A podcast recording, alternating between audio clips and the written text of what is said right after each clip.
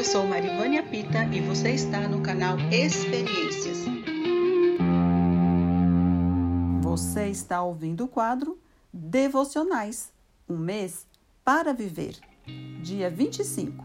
Madeiras e tijolos, usando materiais eternos de construção. Todos nós estamos construindo pontes com a nossa vida, mas aonde elas estão nos levando? Todos os nossos bens serão apagados um dia, mas nós duraremos para sempre, pois somos seres eternos. Um de nossos principais desejos é fazer deste mundo um lugar melhor do que quando aqui chegamos. Nosso ser está tomado de desejo de causar impacto, de fazer uma diferença que ecoará por toda a eternidade, muito depois de o corpo virar pó. Desejamos deixar um legado, saber que fomos importantes. Esse legado será determinado pela maneira como vivemos a cada dia. Paulo tinha muita consciência da correlação entre materiais de construção e qualidade da obra. Observe o que ele escreveu para os coríntios.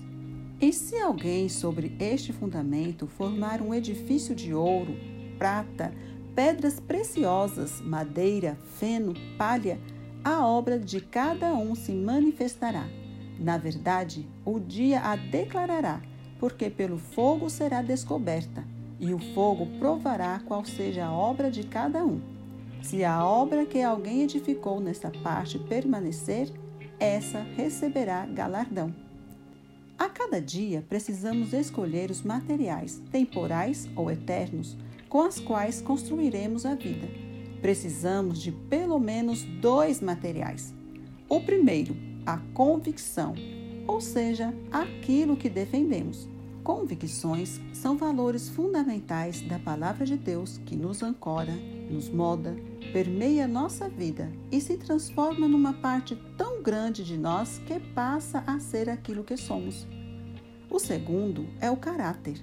Assim como um escultor trabalha para revelar sua obra, Deus trabalha para revelar em nós seu Filho Jesus.